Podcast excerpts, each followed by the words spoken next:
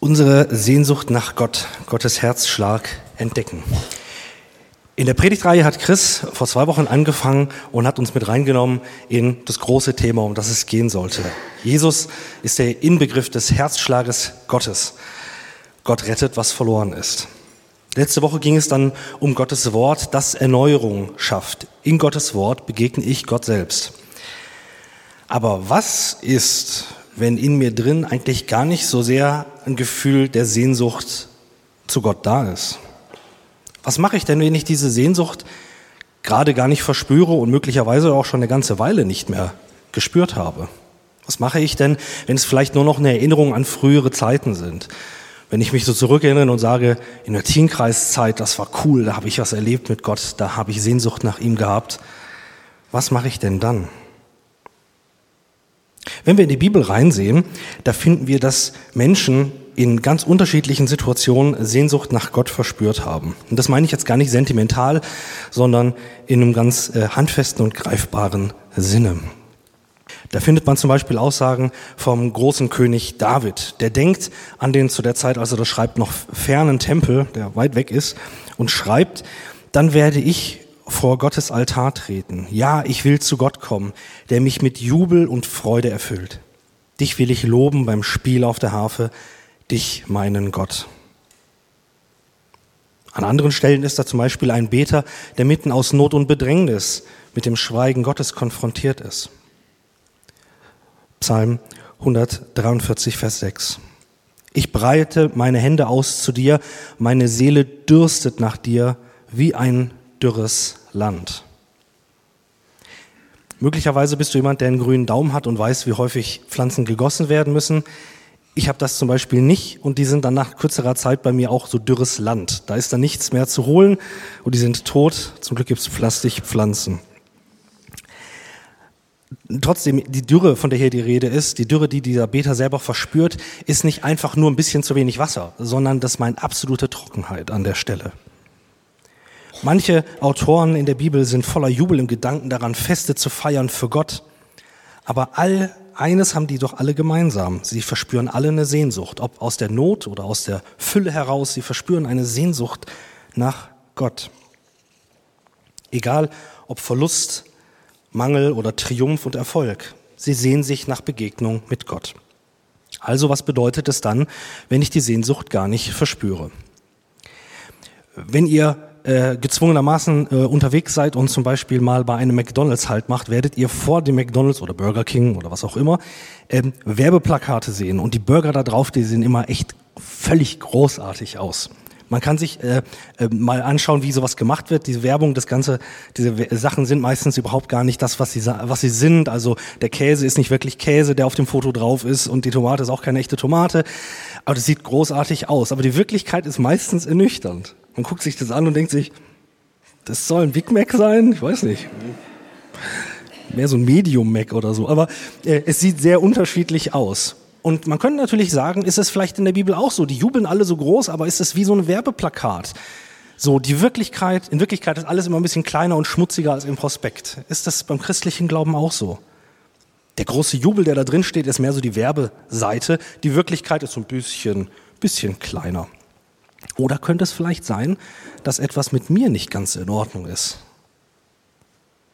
Wie das alles zusammenpasst und was du vor allen Dingen dann tun kannst, um Sehnsucht nach Gott wiederzuerwecken, darum soll es jetzt in der Predigt gehen. Zunächst einmal zum ersten Punkt. Sehnsucht nach Gott gehört zu einem lebendigen Glauben. Dazu muss man erst mal fragen, ist Sehnsucht nach Gott äh, und Glaube nicht eigentlich zwei völlig verschiedene Sachen? Ne? Muss man sich sagen, ist Sehnsucht nicht ein Gefühl, aber Glaube ist doch irgendwie mehr als das. So. Wie passt denn Glaube und Sehnsucht zusammen? Da gab es von Christen in der Zeit ganz unterschiedliche Versuche, das zusammenzubringen. Die einen, die haben gesagt, die Priorität hat der Kopf, die Vernunft. Gefühle sind sekundär, wenn überhaupt. Das ist eher was für die emotionalen Menschen. Aber der Glaube, der hat seinen Sitz und seinen Ort im, äh, im, in der Vernunft, also im Kopf. Das Gegenteil von dem Ganzen gibt es auch, ist heutzutage ein bisschen beliebter, ähm, dass die Gefühle das Eigentliche sind. Der Glaube, der hat seinen Ort in meinem persönlichen Gefühl, was ich habe. Und der Kopf ist meistens nur im Weg. Je weniger Kopf, umso mehr Gefühl, also umso mehr Glauben. Ich glaube, dass es gibt noch dritte und vierte Möglichkeiten, das sind so die großen. Ich glaube aber, dass in der Bibel uns eigentlich was entgegentritt, dass beides eigentlich zusammengehört. Glaube ohne Gefühl ist tot, Gefühl ohne Glauben ist blind. Glaube ohne Gefühl ist tot, Gefühl ohne Glauben ist blind.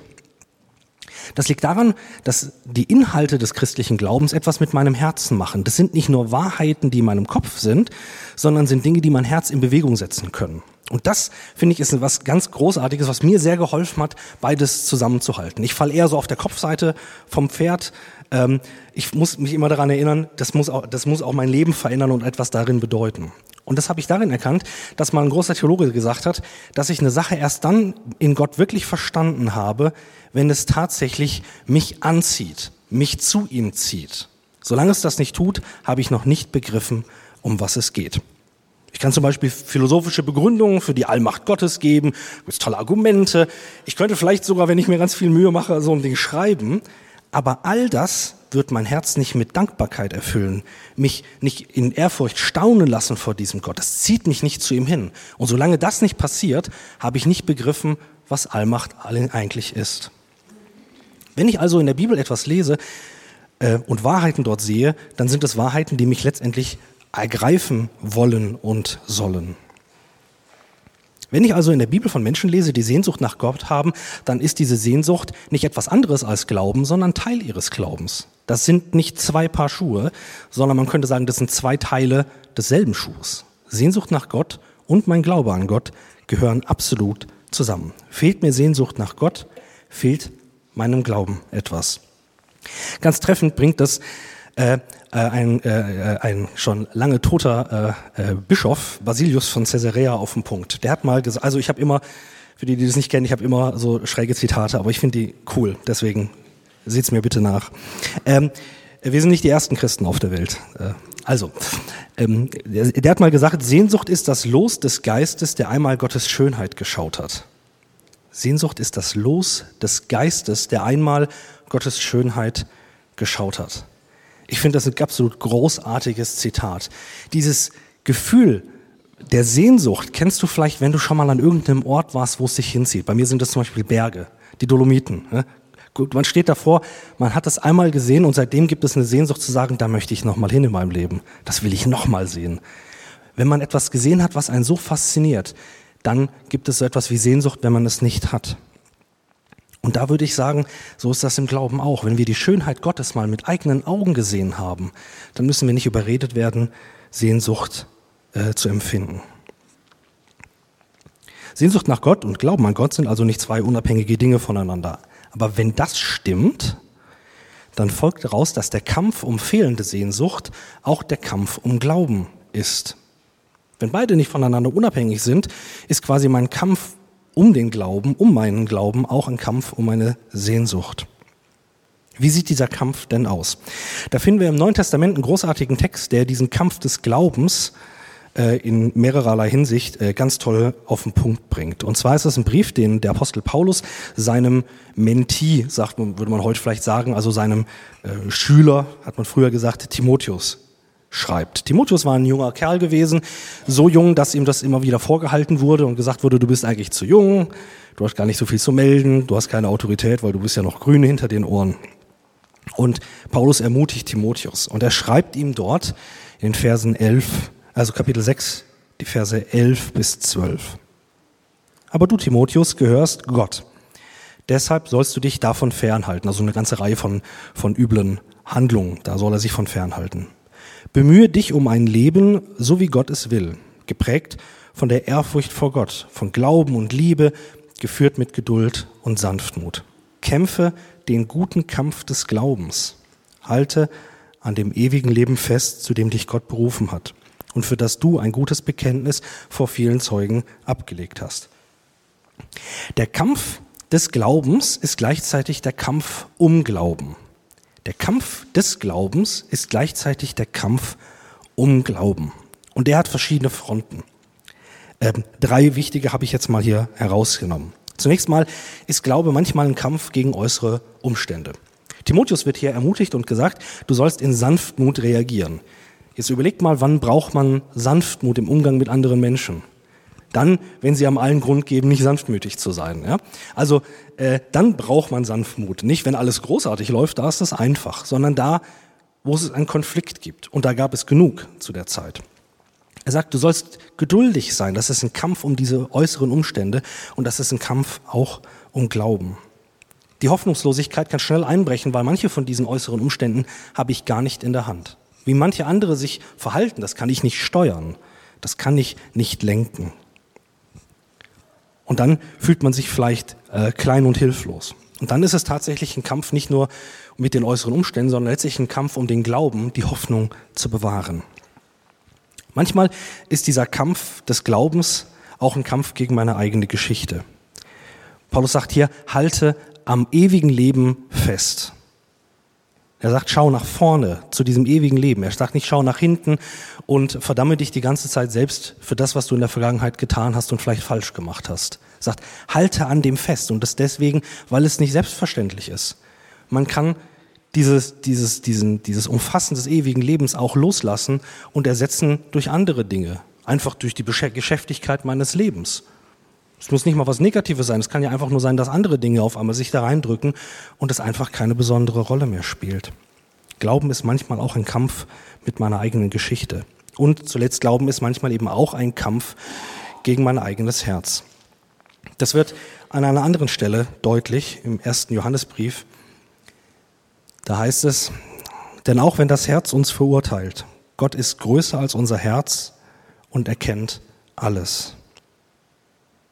Es ist eine Realität, dass wir als Christen nicht die Heiligen auf der Welt sind und quasi schweben über allem und nie in der Situation sind, dass uns unser Herz tatsächlich selber verurteilt. Aber ganz egal, wie tief diese Verurteilung sei, auch sein mag und wie berechtigt sie auch sein mag, Gott ist größer. Seine Gnade und seine Vergebung sind größer als meine Selbstverdammung. Nun ist die Frage, wie kann denn meine Sehnsucht nach Gott wieder aufleben, wenn ich sie vielleicht mal hatte und die erkaltet ist? Wie kann ich die neu entzünden? Und da gibt es ganz viele Ratschläge, auch von vielen sehr, sehr äh, großen Leuten, die da ganze Bücher drüber geschrieben haben, was ich tun kann. Das kann man nicht in einer Predigt überhaupt ausdrücken. Ich möchte aber so ein paar Punkte ansprechen, von denen ich denke, dass sie wertvoll und wichtig sind. Hast du mal eine Freundschaft gehabt mit einem Menschen, die sich so ein bisschen langsam auseinandergelebt hat? Nicht im Streit getrennt, sondern wo diese Freundschaft einfach so ein bisschen eingeschlafen ist? Ich, vermute, das haben im Laufe der Jahre einige von euch schon erlebt. Jetzt würde ich euch fragen, was macht man denn dann, um so eine Freundschaft wieder neu zu stärken? Hilft es, sich hinzusetzen und zu warten und zu sagen, in dem Moment, wo meine, meine, meine Freude an diesem Freund wieder richtig stark ist, dann rufe ich ihn an und dann versuche ich diese Freundschaft wiederzubeleben ihr, ihr merkt, wenn man das so machen würde, wird man ewig warten. Das passiert nicht von alleine, sondern erst dann, wenn ich sage, okay, ich mache das einfach trotzdem, ich rufe einfach nochmal an. Ich schreibe ihm vielleicht einen Brief, ich äh, besuche ihn mal und lass ihn mal erzählen und bete darum, sagen, Herr, vielleicht wächst du wieder auf, was vielleicht eingeschlafen ist. Es ist nicht so, dass man einfach nur passiv sitzen kann und sagen kann, ich warte einfach darauf, bis sich von selbst etwas ändert, sondern du kannst selbst aktiv werden. Setze dich Gott einmal aus. Es fängt damit an, dass wir versuchen, uns von Ablenkungen zu lösen. Ich kann mich ständig mit irgendwas ablenken. Und meistens sind das ja noch nicht mal schlechte Sachen. Das müssen ja nicht unbedingt YouTube-Katzenvideos sein. Aber das Leben ist so auch schon voll genug. Nichts gegen, ich habe schon Einzelne gehört, die das sehr gerne gucken.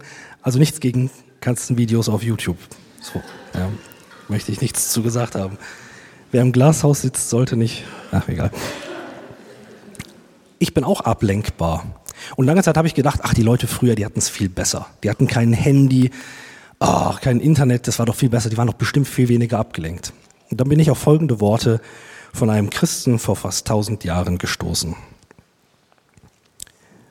Wohlan jetzt, Menschlein, entfliehe ein wenig deinen Beschäftigungen, verbirg dich ein Weilchen vor deinem lärmenden Gedanken. Wirf ab jetzt deine beschwerlichen Sorgen und lege deine mühevollen Geschäfte beiseite. Sei frei ein wenig für Gott und ruhe ein bisschen in ihm. Tritt ein in die Kammer deines Herzens, halte fern alles außer Gott und was dir hilft, ihn zu suchen. Und hinter verschlossenen Türen suchen ihn. Sprich jetzt mein ganzes Herz, sprich jetzt zu Gott, ich suche dein Angesicht, dein Angesicht, Herr, suche ich. Das ist aus äh, dem ersten Kapitel von äh, einem, einem der wichtigsten Bücher im gesamten äh, Mittelalter von Anselm von Canterbury, einem Mönch und Bischof. Ihr müsst euch vorstellen, das war ein Mönch gewesen. Mönche, wo wir sagen würden, haben die nicht hauptsächlich Zeit, Gott zu suchen? Ist das nicht eigentlich so deren Aufgabenbeschreibung? Haben die nicht ganz, ganz viel Zeit dafür? Und selbst ohne alle Technologie sagt er, es ist keine Selbstverständlichkeit. Gott zu suchen ist nicht einfach nur da. Wir haben es nicht besser als die Leute vor tausend Jahren. Wir haben es nicht schlechter als die Leute vor tausend Jahren. Ich glaube nämlich, dass diese Ablenkung was grundsätzlich Menschliches ist. Ich glaube, das hängt nicht an der Technologie, sondern ich glaube, das liegt an meinem Herzen. Du kannst also zum Beispiel beten, Herr, du siehst die Leere in mir oder mein kaltes und müdes Herz. Bitte, Jesus, schenk mir neu einen Blick auf deine Schönheit und bewege mein Herz. Du kannst dich im Gebet mit Gott beschäftigen und dich ihm aussetzen. Und du kannst ihm auch genau das sagen, was dir fehlt. Du musst nicht warten, bis es dir gut geht, sondern du kannst auch sagen, Herr, in mir spüre ich gerade nichts oder ich warte auf dein Reden und ich höre nichts. Das kannst du ihm auch an den Kopf werfen. Gott kann damit umgehen. Der zweite Rat ist, suche echte Gemeinschaft. Im Brief an Timotheus wird das auch ganz klar. Timotheus ist nicht einfach nur ein Einzelgänger, sondern er steht in einer Gemeinschaft mit anderen Christen. Er ist gemeinsam mit ihnen unterwegs. Und diese Gemeinschaft, die wird vom Evangelium selbst geformt. Das Gefährlichste, was in so einer Gemeinschaft passieren kann, ist, dass man eine Fassade, ein, ein, ein Bild aufrechterhält und sich nicht traut, über die Wirklichkeit im Herzen zu sprechen. Ich habe zum Beispiel Gruppen erlebt in äh, unterschiedlichen Kontexten. Das waren befreundete Gruppen, die sind gut miteinander unterwegs gewesen, waren Hauskreise, die miteinander im Glauben leben wollten. Und das, die haben sich getroffen und es war eine tolle Gemeinschaft gewesen. Aber nicht ein einziger von denen hätte sich getraut zu sagen, ganz ehrlich, ich gehe gerade durch so eine Dürrezeit. Ganz ehrlich, mich äh, reibt gerade oder schleift gerade mein Alltag einfach durch. Und da verfängt irgendwie immer weniger. Wo das nicht möglich ist, sich diese Fragen zu stellen oder diese, diese Dinge zu sagen und auszusprechen, bleibt christliche Gemeinschaft an der Oberfläche. Die kann nicht in die Tiefe kommen. Deswegen. Und dann wird ähm, im Grunde nur die Fassade aufrechterhalten. Und das Schlimme ist, dass man sie sich irgendwann gegenseitig glaubt. Als ich Teenager war, gab es Zeiten, in denen war ich manchmal über mich selbst total erschrocken oh, und am Verzweifeln über mich selbst. Und ich dachte, meine Güte, was muss ich ein furchtbarer Christ sein, dass ich mit solchen Fragen geplagt bin oder mit solchen Selbstzweifeln oder Selbstverdammung. Und habe mir gedacht, allen anderen, ich habe das noch nie von dem Mund eines anderen gehört, denen geht's ja allen viel besser. Anscheinend habe nur ich das Problem. Aber wenn man mal hinter die Fassade guckt, merkt man, das geht den anderen auch so, aber keiner macht den Mund auf. Keiner traut sich das zu sagen, zu sagen, hey, mich ficht das gerade echt an, ich kämpfe da. Ich kämpfe da um eine Sache, um die ich gebeten habe und Gott sagt nein. Und da kämpfe ich mit. Das fällt mir nicht leicht. Und ihr werdet merken, in echter christlicher Gemeinschaft, dass es anderen genauso geht. Aber wenn keiner was sagt und niemand den Anfang macht und niemand etwas in dieser Weise von sich preisgibt, dann bleibt alles an der Oberfläche. Und dann ist der Austausch quasi nur auf der Ebene von, ja, es ist gerade viel, schlaf gerade zu wenig, ja, Arbeit äh, muss ja, ist ja spannend, aber es ist immer was zu tun und vielleicht ist noch ein Kind krank. Das hat ja alles seine Berechtigung. Aber kann ich auch über meinen angefochtenen Glauben sprechen? Also zweitens, suche echte christliche Gemeinschaft, Menschen, mit denen du Leben wirklich teilen kannst, auch da, wo es gerade eine Trockenzeit ist. Das dritte war, konfrontiere dein Herz mit der Verheißung Gottes. Das greift ein bisschen zurück auf das, was wir letzte Woche hatten mit, dem, mit der Bibel als Wort Gottes, dass wir in Gottes Wort letztendlich ihm selbst begegnen können. Konfrontiere dich mit seinem Wort, renn nicht davor weg, sondern lies es und du darfst erleben, dass Gott auch zu dir spricht. Gottes Wort bewirkt, was es sagt, und er macht keine leeren Versprechungen. Und zuletzt, diene und lasse dir dienen. Das ist hart. Das Wort dienen ist heute sehr, sehr unbeliebt. Diene und lasse dir dienen. Im zweiten Korintherbrief lesen wir äh, davon. Da schreibt Paulus, Gepriesen sei Gott, der Vater unseres Herrn Jesus Christus. Denn er ist ein Vater, der sich erbarmt und ein Gott, der auf jede erdenkliche Weise tröstet und ermutigt. In allen unseren Nöten kommt er uns mit Trost und Ermutigung zu Hilfe. Und deshalb können wir dann auch anderen Mut machen, die sich ebenfalls in irgendeiner Not befinden. Wir geben ihnen den Trost und die Ermutigung weiter, die wir selbst von Gott bekommen haben. Ich selbst habe vor einiger Zeit äh, einen Krankenbesuch gemacht im äh, Krankenhaus mit jemandem, der, der schwer krank war. Und ich hatte gedacht, ich gehe dahin und mein Auftrag ist, dem, dem, dem Mut zu machen, dem Trost zu spenden und bei ihm zu sein. Und dem ging es wirklich schlecht. Und ich bin wieder herausgekommen und dachte mir, Moment, hier ist was falsch gelaufen. Eigentlich sollte, wollte ich doch den trösten. Ich bin da rausgekommen und eigentlich hat, hat der mich beseelsorgt. Das war genau umgekehrt. Sagte, Moment mal, hä? Ich, dem geht's doch schlecht. Ich bin doch eigentlich gesund. Ich, mir, mir geht's doch eigentlich gut. In dem Moment war ich in die Falle getappt und habe nicht realisiert, was Paulus hier schreibt. Inmitten dieser Not, die dieser Mensch erlebt hat, war er trotzdem für andere, in dem Fall für mich, eine unvorstellbare Ermutigung. Er konnte das sein, obwohl man sagen würde, die äußeren Umstände waren hart, ohne Frage. Und trotzdem konnte er das sein. Und um, lass dir also nie die Lüge erzählen, dass weil du gerade in so einer Phase bist, dass du für niemandem anderen eine Hilfe und ein Segen sein kannst. Das ist eine Lüge. Das stimmt nicht. Lass dir nicht einreden, dass du es nicht wert wärst, weil du diese Fragen hast oder weil du die fehlende Sehnsucht in dir spürst, dass du niemandem anderen dienen könntest oder auch dir dienen lassen kannst. Vielleicht hast du auch das Gefühl, ich darf gar nicht fragen, ob jemand mir tatsächlich hilft in dieser Situation, weil du denkst, ich bin es ja vielleicht gar nicht wert, weil ich gar nicht so ein guter Christ bin und ich habe auch gar nicht so viel mitgearbeitet, dass ich jetzt hier vielleicht äh, erwarten kann, dass jemand nach mir fragt.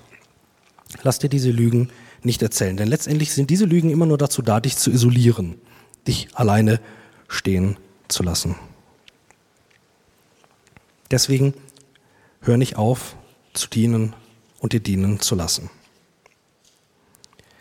Doch dann bleibt noch eines übrig.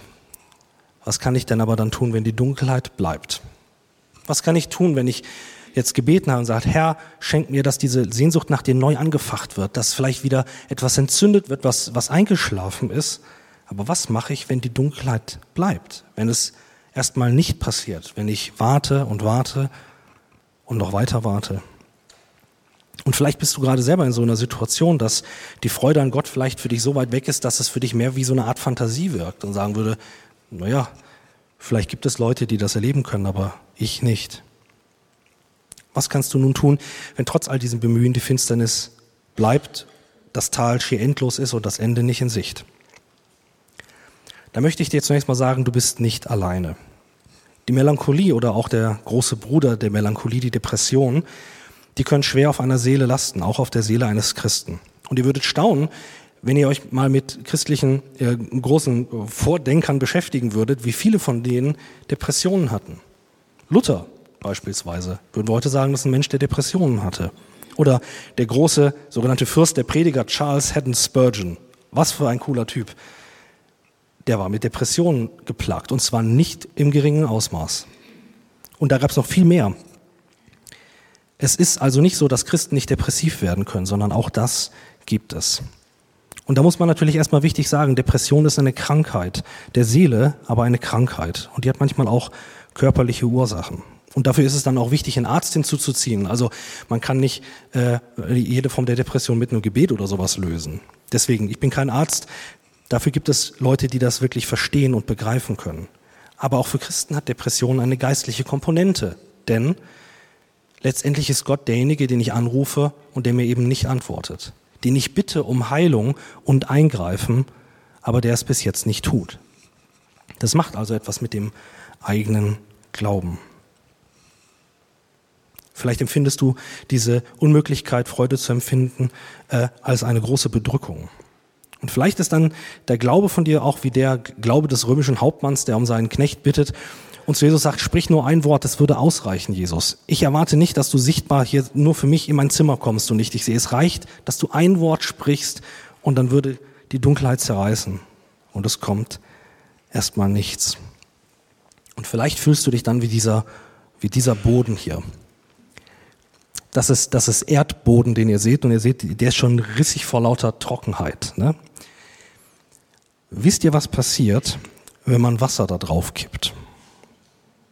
Genau. Da kann wieder was wachsen. Von oben betrachtet sieht man gar nichts. Aber wenn man Wasser drauf kippt, wird man sehen, unten drunter kann es Wurzeln geben, die man nur nicht sieht. Und so ist das mit dem Glauben in so einer Zeit auch. Manchmal sieht man seinen eigenen Glauben überhaupt nicht mehr in so einer Phase und sagt, ich weiß gar nicht, wo da noch was von diesem Glauben ist, den ich vielleicht mal hatte. Aber du kannst dir sicher sein, am Grunde des Ganzen, der tiefste Grund des Glaubens, ist nicht deine Fähigkeit zu sehen, ob du glaubst, sondern dass Gott dich hält. Der tiefste Grund deines Glaubens ist nicht die Fähigkeit, diesen Glauben zu sehen, sondern der tiefste Grund ist Gott selbst. Diese Wurzeln kann man nicht sehen und doch können sie wieder aufsprießen. Und so ist es mit deinem Glauben auch. Vielleicht gibt es eine Phase, in der du selbst nicht erkennen kannst, wo da noch was übrig sein sollte. Aber am tiefsten Grund des Ganzen ist eine Wurzel, die in Gott wurzelt und nicht in deiner eigenen Überzeugung. Und deswegen ist meine Hoffnung, dass du dann vielleicht mit dem Psalmisten aus Psalm 42, Vers 12 beten kannst. Da spricht er, warum bist du so bedrückt, meine Seele, und warum stöhnst du so verzweifelt? Warte nur zuversichtlich auf Gott.